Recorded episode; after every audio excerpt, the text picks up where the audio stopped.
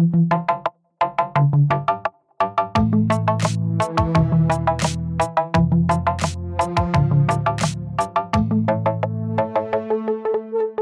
wunderschönen guten Morgen, guten Mittag, guten Abend, gute Nacht und herzlich willkommen zum Future Weekly, dem großartigsten Startup-Podcast der Welt. True Story, hundertprozentig versprochen. Definitiv. Oder Markus? Unbedingt.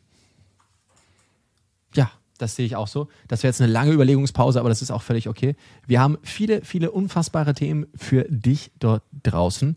Und das ist unter anderem, wir müssen über die Zukunft von Red Bull sprechen. Wir reden über Stability AI und wie 101 Millionen Dollar Investment sie aber sowas von stabil machen die nächsten Wochen. Wir reden darüber, dass Elon sich mal wieder unfassbar unbeliebt macht, es jetzt bald einen Führerschein am Handy gibt und dass die Müllroboter kommen, genau wie Trade Republic parallel elf neue Märkte auf einmal unlocken möchte. Das klingt ja wie beim Computerspiel. Und wir haben natürlich Rockstars der Woche.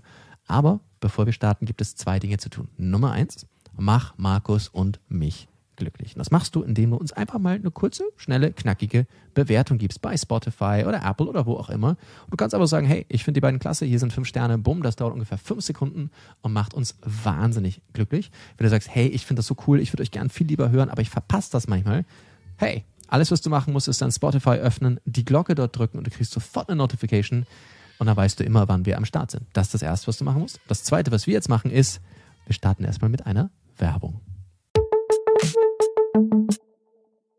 Ja, ist interessant. Ähm, in den letzten Monaten bin ich jetzt wieder sehr viel mehr gereist und finde es auch wieder ganz gut, dass, dass, dass, dass man reisen kann. Führt allerdings zu einem, ja, erste Weltproblem für mich. Ähm, ich bin ja leidenschaftlicher Motorsport-Fan, Formel 1-Fan und ich genieße ja tatsächlich sehr die Kommentare ähm, vom ORF1, besonders von Alex Wurz, der so fundiertes technisches Wissen hat. Wenn ich dann allerdings im Ausland bin, dann kann ich das einfach nicht sehen. Das ist echt schade, speziell am iPad, wo ich das immer ganz gern mache. Aber da gibt es jetzt was ganz Feines und das heißt ExpressVPN. Denn damit kann ich meinen Online-Standort frei auswählen und so einstellen, dass ich selber sagen kann, wo ich gerade bin. Das heißt, ich kann plötzlich diese Inhalte sehen. Und alles, was ich machen muss, ist die App öffnen, einen Standort auswählen, auf der Schaltfläche ein- und ausklicken und dann verbindet sich die App und ähm, ich muss das nur aktualisieren und kann dann nicht nur Motorsport sehen, sondern ich kann auf tausende verschiedene Sendungen und Filme zugreifen, wie ich nur möchte. Es funktioniert in die eine Richtung, funktioniert aber auch in die andere. Wenn du zum Beispiel zu Hause sitzt und sagst, hey, da gibt es was auf Netflix Japan, was du total gern sehen würdest, kannst aber nicht, weil du in Österreich sitzt. Naja, ExpressVPN ist da die Lösung. Das heißt, wenn du das Problem mal hattest, behold, schau nicht weiter. Es funktioniert im Übrigen mit jedem Streaming-Anbieter. Ob Sports ist, BBC Player, YouTube, Hulu und so weiter und so fort. Und das Coole ist, du kannst problemlos in HD streamen. Es gibt keinerlei Pufferung oder Verzögerung. ExpressVPN ist mit jedem Gerät kompatibel. Handy, Laptop, Spielkonsolen, Smart TVs und so weiter und so fort. Ähm, und das ist natürlich ziemlich cool. Wurde im Übrigen auch, nur just saying, als Nummer 1 VPN-Dienst von CNET und von TechRadar und von Chip.de ausgewählt. Und das Coolste ist, kostet alles weniger als 6 Euro pro Monat. Komplett risikofrei. Kannst es auch noch ausprobieren. Und es gibt eine 30 Tage Geld Zurückgarantie. Aber es wird noch besser, lieber Markus. Genau. Denn für Future Weekly Hörer gibt es natürlich ein Special Offer. Dazu geht ihr auf expressvpn.com slash futureweekly und ihr bekommt auf euer Jahresabo noch drei Monate kostenlos obendrauf. Das ist expressvpn.com slash futureweekly. Alle Infos findet ihr dazu auch in den Shownotes. Boom. Und wir sind bei den News. Und oh, ja, das, ist, das sind so News, wo man immer glaubt, dass das irgendwie passiert das nicht, dann passiert es und dann ist es ganz, ganz, ganz, ganz strange. Weil es gibt, gibt so larger-than-life-Figuren, die eigentlich unsterblich sind. Und eine von denen ist tatsächlich Dietrich Mateschitz in meinen Augen, der jetzt am Wochenende von uns gegangen ist, ähm, mit 78 Jahren. Und ja, krass, oder? Muss, muss man erstmal so sagen. Ist schon eine von diesen Headlines, wo man dann kurz innehält und das Gefühl hat, ähm, es ändert sich jetzt etwas. Schon, und ich glaube, irgendwie hat dann so jeder so seine Red Bull-Story ausgepackt, seine Dietrich Mateschitz-Story. Ich habe den nie kennengelernt, aber ich muss an der Stelle eine Sache dann doch noch erzählen. Ich fand den immer als Student zutiefst inspirierend, weil ich habe ja auf der mittelalten WU studiert, so dieses Super-Edifikat-Gebäude, das irgendwie, wer dort studiert hat, weiß, was ein Super-Edifikat ist. Und ich habe ein paar Kurse allerdings an der alten Schule für Welthandel gehabt, im Währinger Park. Und ich kann mich erinnern, da war so eine Aufnahmeprüfung für eine Spezialisierung, in die ich unbedingt rein wollte. Und ah, es war super schwer und ich war total schlecht auf der Uni. Das war so meine Last Chance, irgendwie meiner Meinung nach was aus mir zu machen. Ähm, hat auch, ich habe es dann auch tatsächlich geschafft. Dann habe ich gehört, dass Dietrich Mattisch jetzt an dieser Uni mal studiert hat. Und ich kann mich erinnern, wie inspirierend ich den Gedanken fand, dass der Typ da irgendwann mal an dieser Uni war. Und ich glaube, der hat auch 22 Semester studiert. Ich habe ja 20 Semester studiert. Und habe mir gedacht, krass, dass der da war und dort wohl auch gesessen sein dürfte. Und dann hat er diese unfassbare Vision gehabt und diese Wahnsinnsmarke aufgebaut. Das fand ich wirklich inspirierend, muss ich sagen, so in der Zeit. Also, also wirklich zutiefst faszinierend. Und ich finde das halt schon krass. Und auch zu lernen, dass es nicht immer Innovation sein muss, sondern vor allen Dingen einfach innovative Markenführung. Und ich komme ja aus dem Marketing. Das fand ich schon zutiefst brillant. Also, ist cool. Also wirklich cool. Ähm, hast, hast, du irgendeine Mathe-Shit-Story, die du teilen magst? Nein, nee. ich habe ihn auch persönlich nie kennenlernen dürfen und ähm, wie du richtig sagst, aber es ist mir schon einfach sehr mutig vorgekommen in mhm. der Art und Weise, wie er halt auch ja, da Wetten abgeschlossen hat auf Sportsponsorings und, und eine Markenpositionierung, die auch viel Geld gekostet hat, die sich aber am Ende natürlich mehr als ausgezahlt hat. Ähm, ja. Aber gleichzeitig ist natürlich jetzt auch die Frage, wie es weitergeht. Ja, ich meine, es war damals bei Steve Jobs mit Apple mhm. eine von, von diesen Figuren, die einfach das Unternehmen unglaublich geprägt haben. Und ich glaube, das ist genau das Gleiche bei Red Bull, wo er ja auch einfach in der Führung ganz zentral war und auch, auch gewisse Vorrechte hatte, obwohl das Unternehmen ja mehrheitlich ähm, den thailändischen Partnern gehört hat. Was ich so interessant finde, ist, ich gebe dir recht, die, die, die, der Vergleich mit Steve Jobs ist spannend. Was ich an Mateschitz immer so interessant fand, waren so diese Geschichten, die man hört. Es gab, der Name ist mir leider entfallen, es gab einen italienischen Skirennläufer, der bei seinem letzten Rennen, das in Kitzbühel war, entschieden hat, beim letzten Sprung anstatt volle Attacke rüberzugehen, hat er eine riesen Grätsche mit Absicht gemacht. Einfach weil er Bock drauf hatte. Und Mateschitz dürfte ihn halt umgehend angerufen haben und gesagt haben, das war richtig cool, wünsch dir was. Und seine Antwort war ja, mal Formel, Formel 3000 fahren, was, also heutige Formel 2. Und ein paar Wochen später ist er dem Jet abgeholt worden, durfte also, also Formel 3000 fahren. Was für ein geiler Typ. Oder, oder, oder André Lotterer, der Rennfahrer, hat geteilt, dass er gesagt hat, dass er ähm, irgendwie in, in, der Formel 3 was gewonnen hat und Martin Schütz hat gesagt, ja, ich bereite euch was Cooles vor und hat sie dann im Privatchat äh, abgeholt und die sind dann dürften auf, auf, auf, auf Baumwipfelhöhe irgendwo hingeflogen sein.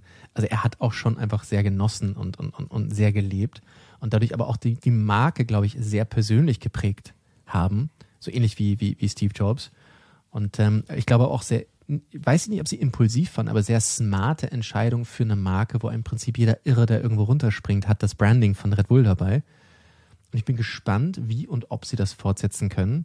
Man munkelt ja, dass es vielleicht der, der, der Sohn sein könnte, Marc Mateschitz. Ähm, interessanterweise ist mir aufgefallen, ich durfte mit, mit, den, mit dem Red Bull Fallschirmteam mal, mal ein bisschen was machen. Und einer von denen dürfte recht gut mit dem Marc Mateschitz befreundet sein. Und der wiederum immer regelmäßig mit den verschiedensten Flugzeugen von von Papa rumfliegt und dürfte ein sehr zurückhaltender, sehr smarter Mensch sein. Mal schauen, ob der nicht vielleicht ähm, die Rolle Kann's vom mir Vater eigentlich übernimmt. nicht vorstellen, mhm. weil wie gesagt die Entscheidung liegt, zumindest was man aktuell in weiß, ähm, in Thailand. Ähm, und ich kann also ich weiß nichts, aber mein, meine Einschätzung wäre, dass wenn das der Plan gewesen wäre, abgestimmt mit den thailändischen Partnern, dann wäre der, der Sohn schon länger in der, in der Geschäftsführung auch dabei mhm. gewesen und hätte dort eine operative Rolle übernommen. Ah, good point. Und er war ja stattdessen in der Stiftung, was für mich eher dafür spricht, dass er wahrscheinlich die persönlichen Aktivitäten von Dietrich Mateschitz weiterführen wird, die vielleicht jetzt nicht so viel ähm, auf den Unternehmenserfolg von äh, Red Bull eingezahlt haben, sondern eher halt jetzt über die Stiftung die Zwecke unterstützt haben, die ihm persönlich wichtig waren. Ja, sehr valide. Ich meine, wir, wir werden es wir werden's sehen, wir werden es rausfinden. Ich bin halt sehr neugierig, was es mit der ganzen Sport-Sponsoring-Welt macht von Red Bull, ob das so fortgesetzt wird. Ähm, ich weiß natürlich auch nicht, ob, ich weiß gar nichts. Ich spekuliere auch nur rum wie ein, wie ein Bilder. Ich hatte schon immer das Gefühl, dass es Mateschitz Leidenschaft war, wenn man sich den Hänger in Salzburg anschaut, ach, das sind eine Wahnsinnsauswahl an großartigen Flugzeugen, die persönlichen Renngeräte. Der, er spürt das, der atmet das, der will das ja, mal sehen. Ähm, interessant war, ich konnte mir auch eine Welt, äh, ein Apple ohne Steve Jobs nicht vorstellen. In Wahrheit hat Tim Cook eigentlich dieses Unternehmen nochmal auf eine andere Ebene geführt. Wir haben am Wochenende allerdings auch rausgestellt, dass er im Übrigen der schlechteste Zielflaggenschwenker der Formel 1 Geschichte geworden ist. Hast du das gesehen? Tim Cook durfte, du hast es gesehen, oder? Ich habe es gesehen, ja. Ey, der hat das Ding, der hat das Ding gewedelt wie nassen Lappen unglaublich und ich habe gedacht, der, der, ich weiß gar nicht, ob der im Leben war. Also das war schon, das war schon eher unangenehm. Also der atmet Motorsport jetzt nicht unbedingt, ähm, hat aber tatsächlich ja Apple zu ganz anderen Höhen geführt und wahrscheinlich auch ein vielleicht impulsiv, innovatives Unternehmen einfach zu diesem noch mal größeren Megakonzern geführt. Ja. ja.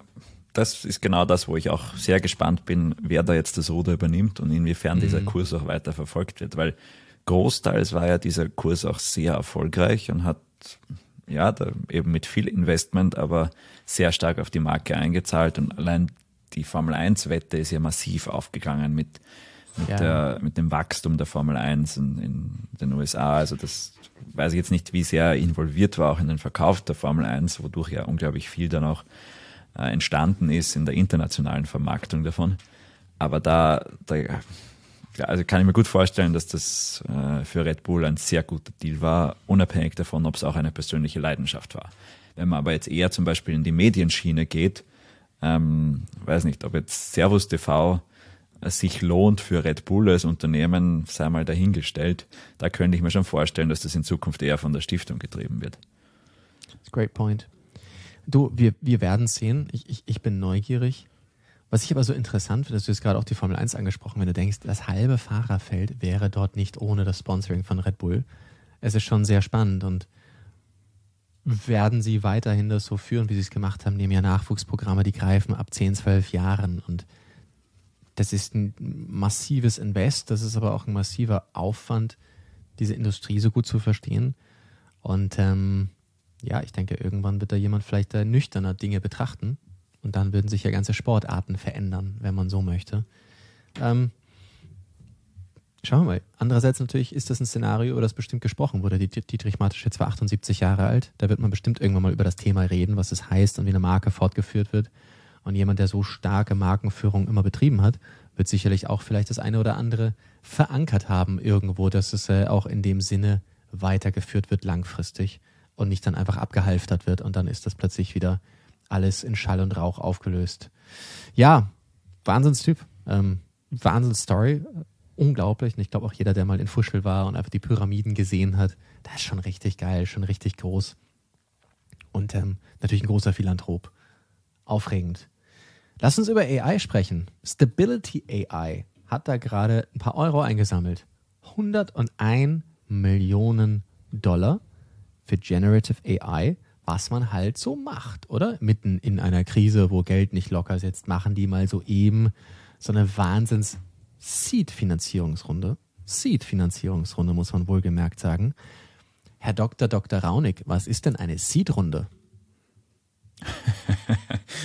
ja, eine frühphasige Runde, die man normalerweise heißt, macht, bevor man jetzt, ähm, äh, ja, bevor man wirklich ein finales Produkt auf dem Markt hat und mhm. bevor man wirklich ins Wachstum reingeht. Ist 101 Millionen Dollar viel für eine Seed-Runde? Schon eher, ja. ja, oder? Ich meine, nur mal so zum Spaß. Für einige von euch, die vielleicht neuer zu diesem Thema sind oder noch nicht ganz so sattelfest oder noch nicht so einen langen Bart haben wie ich.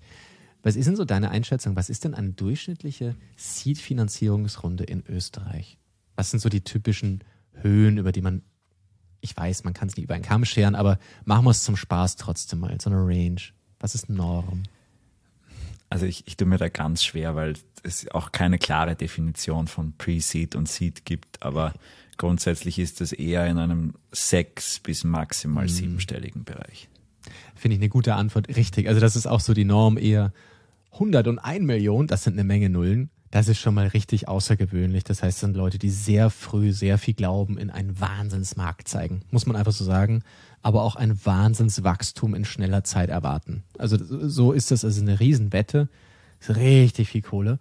Ja, was macht die denn so besonders? Also ich meine, das ist ja sicher nicht die nächste Studentenparty-App.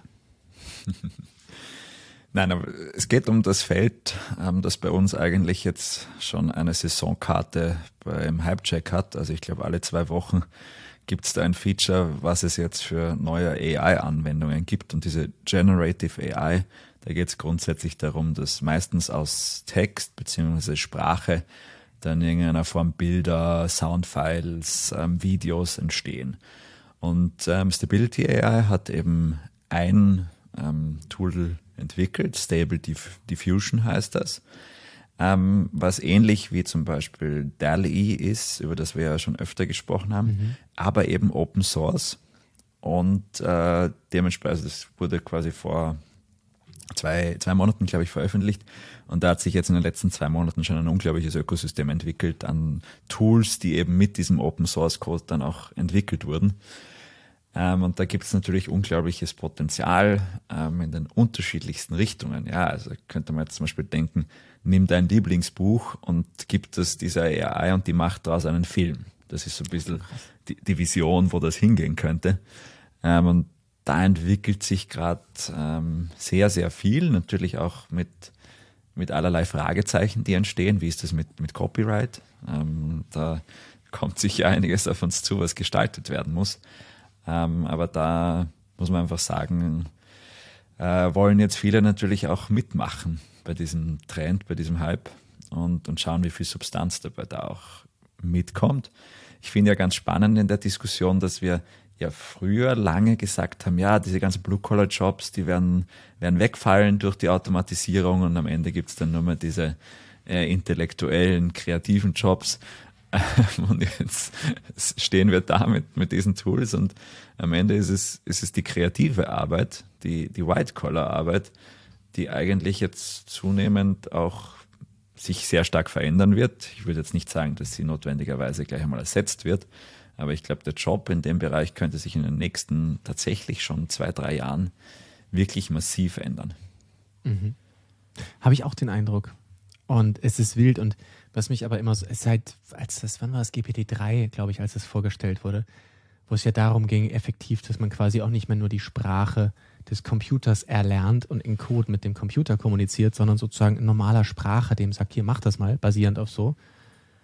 Das fand ich schon faszinierend und ich bin gespannt, wie sich dadurch aber auch die, die dennoch in irgendeiner Form Input liefern und Input assemblieren, was auch immer das heißt, wie sich deren Background ändert. Weißt du, was ich meine? Ob das dann nicht am Ende des Tages irgendwelche äh, Kultur- und Sozialanthropologen sind mit einem PhD in, I don't know what, englische Literatur, weil sie so eine smarte Kombination finden. Weil ich finde noch immer, es ist ja eigentlich irre, dass du eine Idee hast und die musst du in eine künstliche Sprache übersetzen, damit ein Gerät das versteht. Und du musst es runterbrechen im, im die einfachste Form von Code ist Binary, 0 und 1, Ja und Nein. Aber wir, sind, wir müssen ja sagen, dass wir eigentlich nur in wirtschaftlichen und mathematischen Modellen so, so, so binär denken können. Und gerade in Kreativbereichen ist die Welt nicht binär. Ja, du kannst es in vielen Ja-Nein-Antworten, kannst du natürlich viele Schattierungen darstellen, aber trotzdem ist die Welt nicht so simpel. Und dass der Input aber in Wahrheit uns seit 40 Jahren auf so etwas reduziert, das, das ist ja ein Bottleneck. Und dass vielleicht die kreativsten Menschen der Welt deswegen dieses Werkzeug, diesen Pinsel nicht bedienen können, das ist schon hochgradig faszinierend, denke ich mir. Man sieht es in, eigentlich in jeder Kunstform, wie wenn das Inputgerät verändert wird, plötzlich mehr passiert. Ich bin ja, ich bin ja ein riesengroßer Tattoo-Fan. Ich, ich liebe Tätowierungen, ich finde die wunderschön und die Geschichten dahinter. Und wenn man sich die Geräte anschaut, dann waren das über Jahre hinweg natürlich einmal handgemeißelt, handgehämmert. Dann kamen irgendwann die elektrischen Geräte, die sind schwer, vibrieren wie verrückt und haben, haben, haben, jeder hat seine eigenen Nadeln geschustert. Das heißt entsprechend, und die Farben hat jeder auch noch irgendwie selber gemacht. Und heutzutage hast du mittlerweile sehr leichte Stifte mit wirklich perfekten Nadeln, wunderbaren Farben. Und die Leute, die tätowieren, sind nicht mehr die im Gefängnis, sondern es sind Personen, die ein Kunststudium haben. Und entsprechend ist innerhalb von 15 oder 20 Jahren die Tattoo-Kunst von, naja, ich glaube, ich weiß, was ich dort so circa sehe, auf wow gegangen. Und es ist, glaube ich, an der Zeit, dass auch gerade sozusagen diese ganze IT-Welt mal so richtig disruptiert wird aufgrund dessen. Um, I'm curious. Ja, gibt es viel, viel, viel Potenzial und ich glaube auch auf der Ebene, ähm, ich glaube, es gab jetzt schon einen Künstler, der sich beschwert hat, dass dieses Modell ihm sehr ähnlich ist in vielen Zeichnungen. Scheinbar dürfte das, das Training auch mit vielen seiner Kunstwerke passiert sein, weil es da viel Datensätze im Internet gibt. Ähm, aber ja, also das, das gibt natürlich auch Menschen wiederum die Möglichkeit, mit äh, einem analogen Exempel das ins Digitale zu übersetzen und mhm. ähm, finde ich schon viel, viel künstlerisches Potenzial, aber eben auch Herausforderungen, die, ja, ich meine, in der Kunst gibt es schon immer die oft Vorwürfe, dass irgendjemand irgendwen anderen ähm, kopiert. Und ich glaube, da, da wird sich auch jetzt nichts dran ändern. Aber rechtlich ist es natürlich wieder eine neue Herausforderung. Ich glaube, es wird dann aber auch so eine, wie immer, auch eine Gegenbewegung geben. Weil du weißt eh, wie es ist, ob du jetzt zum Beispiel einen echten Monet hast oder einen Fake Monet, ist sozusagen im Auge des Betrachters auf den schnellen Blick egal. Das eine ist halt ein paar Millionen Euro wert und das andere ist 10 Euro wert, weil es gedruckt wurde. Aber wenn man nah rangeht, wenn man es betrachtet und die Geschichte dahinter erkennt, dann ist das die Welt von einem Unterschied. Und wir wissen ja selber bei jedem Produkt, bei jeder Geschichte, äh, bei, bei, bei, bei jedem Menschen, es ist die Story dahinter, das den Unterschied ausmacht und das zu erkennen und das zu wertschätzen. Ähm, und manchmal will man ja nichts Perfektes haben, sondern man möchte etwas haben, ja, mit Hand und Fuß. Finde ja, gut. Das Menschliche wird sicher dadurch auch mhm. wieder in den Vordergrund treten. Aber nicht mhm. überall wird man was Menschliches wollen.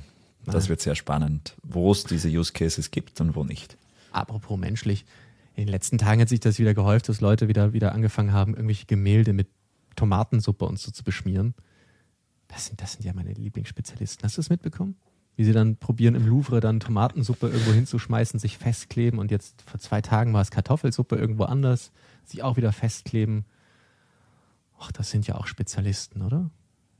Ich denke mir mal, was, was soll ich damit machen? ich habe mir gedacht, dass du die nicht magst. Ich mag die überhaupt nicht.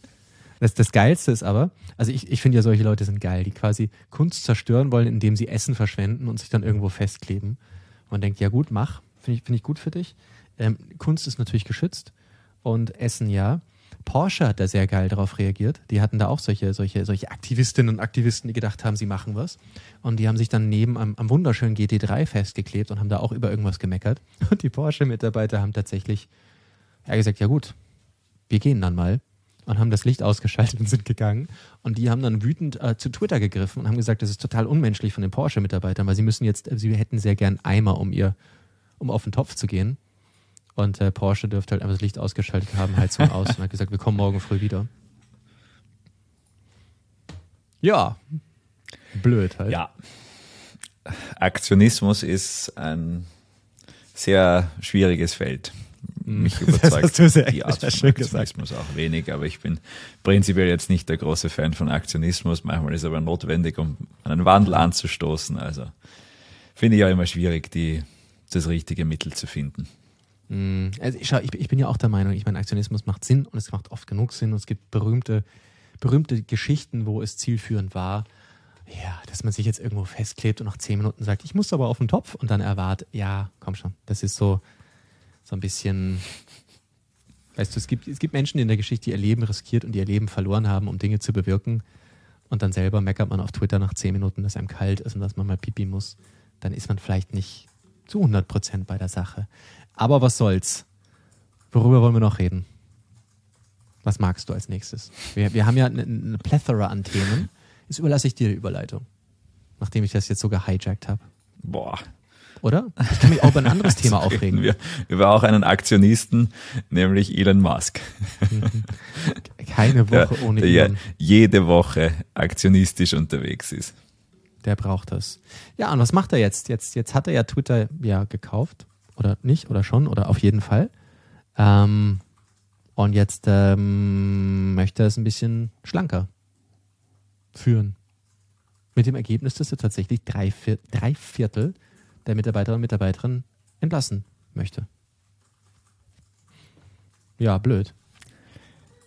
Naja, also ich, ich glaube es erst, wenn er es wirklich macht. Das, mm, der Twitter-Deal ist ja immer noch nicht durch und ich glaube, er tut gerade auch alles, um irgendwie ähm, der US-Regierung einen Grund zu geben, dass sie diesen Deal ähm, verhindern, weil dann kommt er da raus, ohne dass er eine Strafzahlung zahlen muss.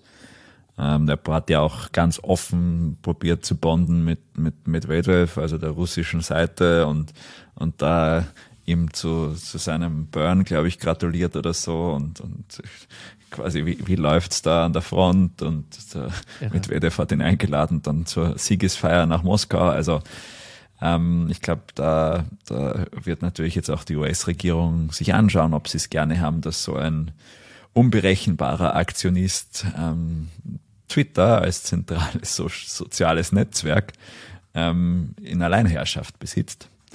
Ähm, ich glaube, das provoziert er gerade auch ein bisschen und ich glaube, diese Mitarbeiteransage fällt da in, in die gleiche Kategorie. Gleichzeitig muss man sagen, selbst, also wenn es durchgeht, kann ich mir schon vorstellen, dass es einen Kahlschlag gibt und dass ähm, er bewusst auch, sage ich mal, ja, seine Kultur dort durchsetzen wird, die aktuell sehr anders ist. Also ich glaube auch, dass viele Mitarbeiter schon jetzt nicht nur durch diese Mitteilung ähm, nach potenziellen Jobs suchen, dass die Unsicherheit für sie problematisch ist. Es wird sicher auch Mitarbeiter geben, die sagen, das ist genau das, was wir brauchen und ich möchte für Elon arbeiten. Also ich glaube, das, das polarisiert halt bis zum geht nicht mehr.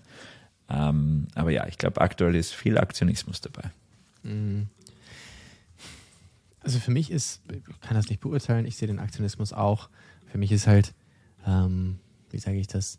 Ich habe das Gefühl, dass Elon halt seine eigene Marke gerade sukzessive zerstört und dass er das Gefühl für seine Marke verloren hat. Ich weiß nicht, ob er es je hatte oder vielleicht hat er kurzfristig einen Sweet Spot getroffen, aber dass er da jetzt einfach sehr, man, man sagt auf Englisch erratic. Ich finde das Wort erratic ist sehr, sehr passend. Ähm, so mir fällt das deutsche Wort da gar nicht so, so das passende Wort dazu ein. So nimmt sich halt wie ein Irrer in Wahrheit. Und ich glaube, mhm. dass er, dass er, dass er selber auch dadurch seinen, seinen Einfluss zunehmend verlieren wird. Ähm, und äh, ich bin mir relativ sicher, dass er das, das äh, gar nicht so merkt. Weil ich glaube, es, es ist halt ein bisschen das Politiker-Syndrom. Das ist, dass du, er hat seine Fanboys und bei denen kann er machen, was er will. Und es, es führt zu keinen Konsequenzen. Und die restlichen, glaube ich, sind ihm dann irgendwann wurscht. Und ich glaube, das ist ganz ähnlich bei Politikern zu sehen. Ich glaube, Trump ist ja ähnlich. Ähm, mhm. Solange er seine, seine Fans hatte und, und, und die happy gemacht hat, war ihm wurscht, was, was sonst die allgemeine Meinung war. Und das war auch so ein bisschen, glaube ich, eine Echokammer für, für ihn selbst auch. Ja, ah, that's a great point. Ähm, aber halt, ich meine, Elon, ja, innovativer Mensch, spannender Mensch, ähm, sicherlich hochkomplexe Persönlichkeit.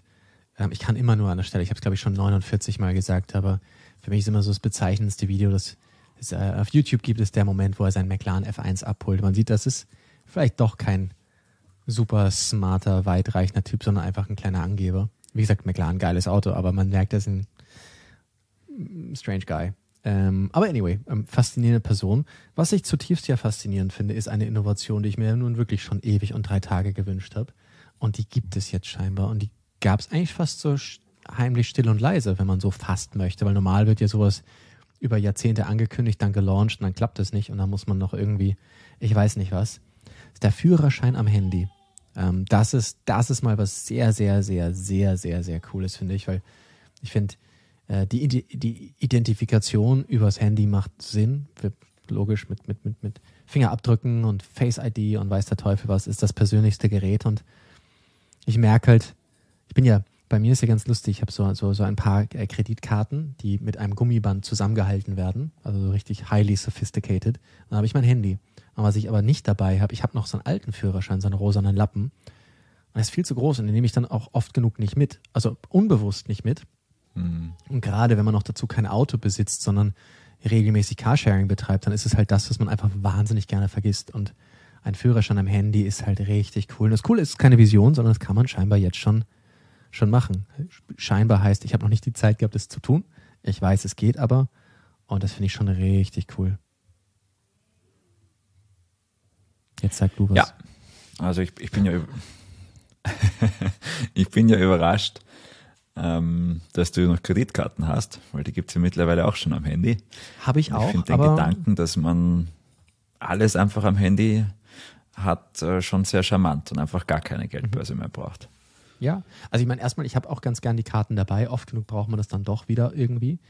Ähm, und halt auch andere Karten, die einfach zielführend sind. Aber ja, ich finde es super angenehm, das alles am Handy zu haben. The more, the merrier. Ähm, ja, finde ich gut. Und das am Handy, das finde ich cool. Also das, das, das, das mit dem Führerschein. Ähm, ich bin gespannt, wenn man, wenn man dann rotzefett sagt, Herr Inspektor, der Akku ist leer. Ähm, aber auch das, da gibt es ja auch gute Lösungen dafür. Ähm, mal schauen, ich finde es cool. Ich muss es ausprobieren. Ja.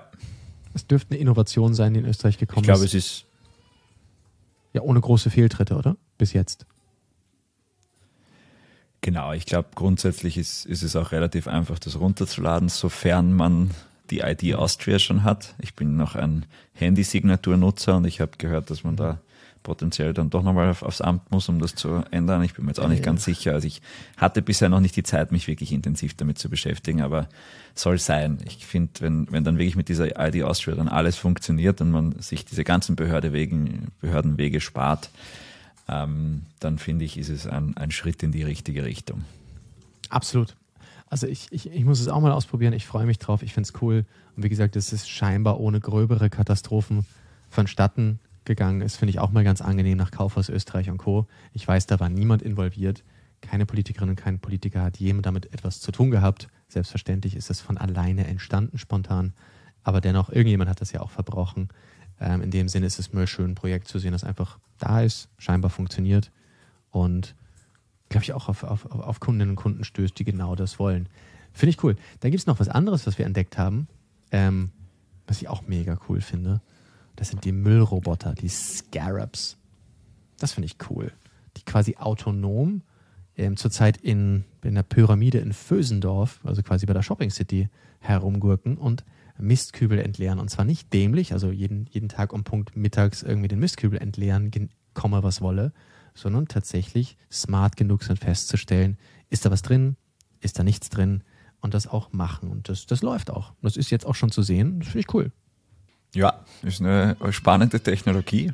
Ähm, ich glaube, die, die smarten Mistkübel müsste man halt dann auch erstmal ausrollen, aber ähm, grundsätzlich sind genau solche, ähm, solche Umgebungen natürlich auch ein spannender Ort, um, um etwas auszuprobieren, um einfach zu sehen, okay, was, was bringt denn das an Vorteilen, Effizienzgewinne, muss man deshalb den äh, Müll vielleicht äh, nicht mehr jeden Tag leeren, sondern eben erst, wenn er voll ist, fängt er dann irgendwann an zum Stinken. Äh, also ich glaube, da gibt es unterschiedliche Themen, die man mal abtesten muss. Aber grundsätzlich, ja, ist sicher auch, auch Müllabfuhr etwas, was man bis zu einem gewissen Grad auch automatisieren kann. Absolut. Also es ist super cool, es ist tolle Innovation und, äh, und, und ich bin neugierig. Beim Branding bin ich halt noch gespannt. Ähm, Scarab ist ja schon in der Historie ein paar Mal verwendet worden. Die findigen Automobilwisser, äh, Kenner werden wissen, dass es eine Marke gab, 1958, die dreimal ein Auto gebaut haben, nicht drei verschiedene Produktlinien, sondern drei Autos. Hat dann nicht so geklappt. Ähm, und jeder, der Baywatch gesehen hat, der weiß, die sind da immer mit dem Scarab gefahren. Natürlich äh, ist das das, was auch immer in Erinnerung bleibt, wenn man diese Serie sieht. Ähm, aber gut, mir ist auch aufgefallen in der Recherche hierfür, dass tatsächlich auch The Grand Tour ein Scarab schon mal benutzt hat, ähm, in Form von Richard Hammond. Jetzt habt ihr das alle wissen wollen, aber was soll's. Aber wie gesagt, trotzdem ein schwieriges Markenrecht. Jetzt denkt ihr übrigens, warum hat denn der Typ eine Schere in der Hand? Ähm, das liegt daran, dass ich ähm, heute Morgen noch eine Veranstaltung moderiert habe, mir gerade probiert, das, das Bändchen abzuschneiden, ähm, kurz bevor die Sendung gestartet hat und ich seitdem die Schere in der Hand habe und noch immer bewu bewundere, dass ich mich selber nicht geschnitten habe. Aber es ist so, es ist lustig, man macht was und dann hält man stundenlang genau das in der Hand. Also ich habe seit einer halben Stunde eine Schere in der Hand, ohne gröbere Verletzung. Jetzt bist beeindruckt, oder? Ja, selbst bei Elon hast du dich nicht geschnitten. Nein, hätte ich mal tun sollen. Spaß. Nein, hätte ich nicht tun. Selbstverletzung ist natürlich keine gute Idee. Aber es ist unglaublich lustig, wie man so etwas in der Hand manchmal halten muss, einfach um irgendwie seine Hände beschäftigt zu halten. Aber warum weiß ich nicht. Jetzt habe ich sie weggetan. Jetzt hat es genau drei Sekunden gedauert ich habe einen Kugelschreiber in der Hand. Mein Gott, wie nervig ist das denn? Möchte ich nur selber sozusagen meiner Cortex oder wem auch immer mitteilen. Ja, die Müllroboter kommen, die Müllroboter gehen. Wir wollen auch über Trade Republic sprechen, ähm, denn die kommen tatsächlich in elf neue Märkte. Und ja, warum ist das, warum ist das wichtig? Wa warum finden wir das Ich finde gut? es durchaus überraschend. Mhm. Du meinst Weil, das Day and Age. Ah, genau, also es ist schon so, dass diese Neobroker in den letzten Monaten durchaus diese Krise auch gespürt haben, die es gibt. Es ist natürlich ein, ein Umfeld, wo weniger Leute sich denken, oh, ich muss jetzt auch in den Aktienhandel einsteigen, wenn alles nur nach unten geht. Ähm, und der große Hype, der halt auch mit Corona war, wo jeder zu Hause war und das, das ausprobieren wollte, weil man vielleicht eh nicht auf Urlaub fahren konnte und deswegen ein bisschen Geld übrig hatte, der ist jetzt sicher auch nicht mehr so da. Ähm, und ja, Robin Hood und so haben das, spüren das schon. Und ich schätze auch Neo äh, Trade Republic wird das, wird das bis zu einem gewissen Grad auch spüren. Aber sie expandieren weiter, sie haben ihre Bewertung auch erhöht, wenn ich mich nicht täusche. Ähm, die ist jetzt bei 5 Milliarden Euro. Also das sind durchaus positive Signale, sowohl für Sie als auch für den europäischen Fintech-Sektor, finde ich. Also ein mhm. gutes Zeichen. Im Übrigen, wenn man im Hintergrund da jemanden sich beschweren hört, das ist, das ist äh, mein kleiner Sohn, der zurzeit Pampers mittelcool findet. Und ähm, obwohl er grundsätzlich weiß, dass die auch gewechselt werden müssen, noch immer der Meinung ist, dass die eigentlich jetzt noch ganz angenehm sind. Also bitte nicht wundern. Ähm, das ist immer ganz lustig. Wir haben ja vor ein paar Wochen mal nachsehen wollen, was hat denn der für ein Output und sind drauf gekommen, Peak Performance von ihm sind 107 Dezibel. Ähm, das ist, das ist okay. Das ist okay. Vor, vor allen Dingen ist es ziemlich okay, wenn du ihn nur in einem Arm hältst und er dann diese 107 Dezibel sozusagen direkt in die Ohrmuschel abfeuert. Was er natürlich nicht mit Absicht macht, aber ich denke mir, holy shit, das ist schon beeindruckend, mein Freund. Aber was soll's? Ja, interesting. Da waren viele News dabei. Da ist eigentlich schon wieder ganz schön viel passiert. Ähm, Finde ich gut. Da würde ich sagen, an der Stelle war es das mit den News, oder? Und weiter geht's mit unserer beliebten Kategorie der Rockstars der Woche. Und zuerst mal eine Sache. Wenn du Rockstar der Woche werden möchtest, dann musst du nur eine sehr einfache Sache tun. Überleg dir, ob du diesen Podcast schon mal bewertet hast. Wenn ja, du bist unsere Heldin und unser Held. Wenn nein, macht es mal. Dauert eine Minute, macht uns unfassbar glücklich. Und ich habe gerade gesehen, auf Spotify sind 79 5-Sterne-Bewertungen. Also 79 Mal haben ein paar von euch gesagt, ja, finde ich richtig gut. Jetzt denkt ihr, ja, aber hier ist das so wichtig. Ja, tatsächlich hilft uns das enorm weiter, weil es hilft damit, dass andere uns finden können und es zeigt uns, hey, was wir machen, ist gut. Also wenn es euch Spaß macht, macht das mal.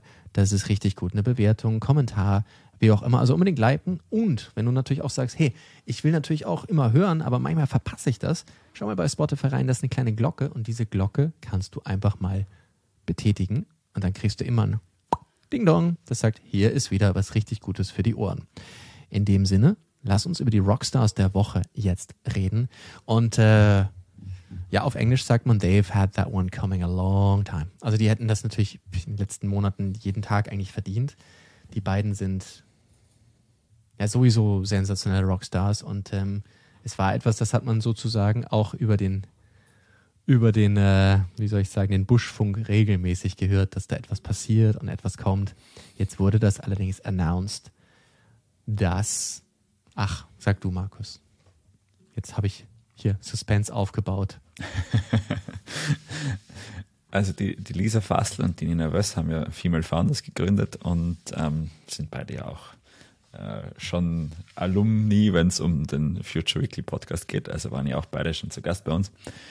Ähm, und neben all den großartigen Dingen, die sie in diesem äh, mit Female Founders gemacht haben, haben sie jetzt auch einen Fonds aufgestellt, der heißt FundF und äh, hat jetzt 12 Millionen in einem First Closing erreicht, ähm, ist auch noch Raum bis, bis zu 20 Millionen ähm, und ähm, ja, fangen jetzt an, in, in die großartigen Unternehmen, die, die sie kennengelernt haben in den letzten Jahren auch zu investieren. Und das ist natürlich großartig, weil Österreich braucht mehr Fans und Österreich braucht mehr auch weibliche Gründerinnen. Und ähm, ich traue den beiden wirklich zu, dass sie da etwas sehr Nachhaltiges aufbauen und dass das nur der erste Fund ist und noch viele weitere folgen werden. Glaube ich auch. Ich meine, die, die, die beiden haben gemeinsam mit ihrem großartigen Team so viel starke, tolle Dinge gemacht. Und äh, wenn ihr sie nicht kennt, dann schaut mal an, wer die beiden so sind, was die gemacht haben, was die für einen Track Record haben wie hart das erarbeitet und erkämpft wurde und wird. Und ähm, ja, sensationell verdient. Und vor allen Dingen auch spannend, wer da so alles investiert hat. Auch so ein bisschen das Who is Who unserer, unserer, unserer Startup-Szene. Von Personen, die schon erfolgreiche Exit hatten, größ, größere, größere Investoren. Und natürlich allerdings auch ähm, ja, die Raiffeisen Landesbank Steiermark, was ganz spannend ist. Und natürlich äh, die Venture Capital Initiative ähm, der AWS, also auch spannend. Ähm, da passiert was. Finden wir gut, freuen wir uns. Und vor allen Dingen, ich bin einfach neugierig, was denn da so alles noch kommt. Weil wenn die anfangen, Geld zu streuen, dann ist das cool. Und wie du sagst, sicherlich der erste Fonds von mehreren. Congrats an der Stelle. The more VCs, the better. Ganz einfach gesagt. Und äh, an der Stelle, ja, sind wir wieder am Ende. Freuen uns sehr. Wir danken dir, dass du zugehört hast, mitgehört hast. Und natürlich der Verweis, wie immer, es geht natürlich auch am Sonntag weiter. Da wieder mit einem ganz großartigen Deep Dive. Ähm, und in dem Sinne, bis dahin, take care, stay safe. Ähm, wie immer, podcast at austrianstartups.com, wenn du Feedback hast oder auch gerne auf dem Discord-Channel von Austrian Startups. Dort findest du uns auch. Und wie immer findest du das auch in den Show Notes. Und wir freuen uns. Take care, stay safe. Und bis Sonntag. Bye, bye.